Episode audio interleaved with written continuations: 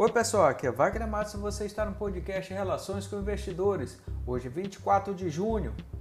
A quarta-feira, os mercados mundiais refletiram o crescimento de novos casos de Covid-19 e atualizações do Fundo Monetário Internacional, FMI, com projeções de contração maior do Produto Interno Bruto, PIB, para a economia mundial.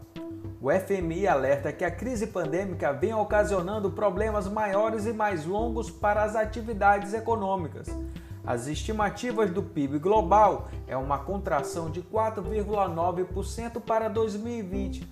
Já no Brasil, a retração da economia projeta 9,1%. As bolsas da Ásia fecharam divididas entre perdas e ganhos. As europeias com baixa, devido ao governo dos Estados Unidos estudar a possibilidade de impor tarifas nas importações da União Europeia e Reino Unido. O mercado americano fechou em queda. O Ibovespa seguiu a tendência internacional, caiu 1,66% aos 94.377 pontos, com volume financeiro de 26 bilhões de reais.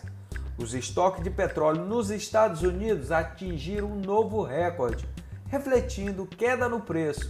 O petróleo tipo Brent teve queda de 5,58% aos 40 dólares e 25 centavos o barril.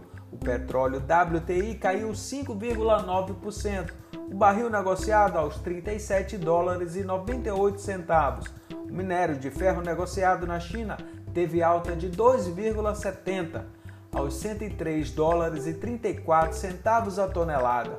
O dólar comercial subiu 3,33% aos R$ 5,32. O dólar turismo ficou em alta de 2,21% aos R$ 5,55. O dólar futuro para julho opera em alta de 3,43% aos R$ 5,33 o Instituto Brasileiro de Geografia e Estatística, IBGE, divulgou a Pesquisa Nacional por Amostra de Domicílios, a PNAD. O número de trabalhadores que ficaram sem remuneração durante a pandemia de Covid-19 no mês de maio chegou a 9,7 milhões, equivale a 11,5% da população ocupada no país. Agradeço a sua atenção. Por favor, deixe seus comentários e sugestões. Um grande abraço a todos e até mais!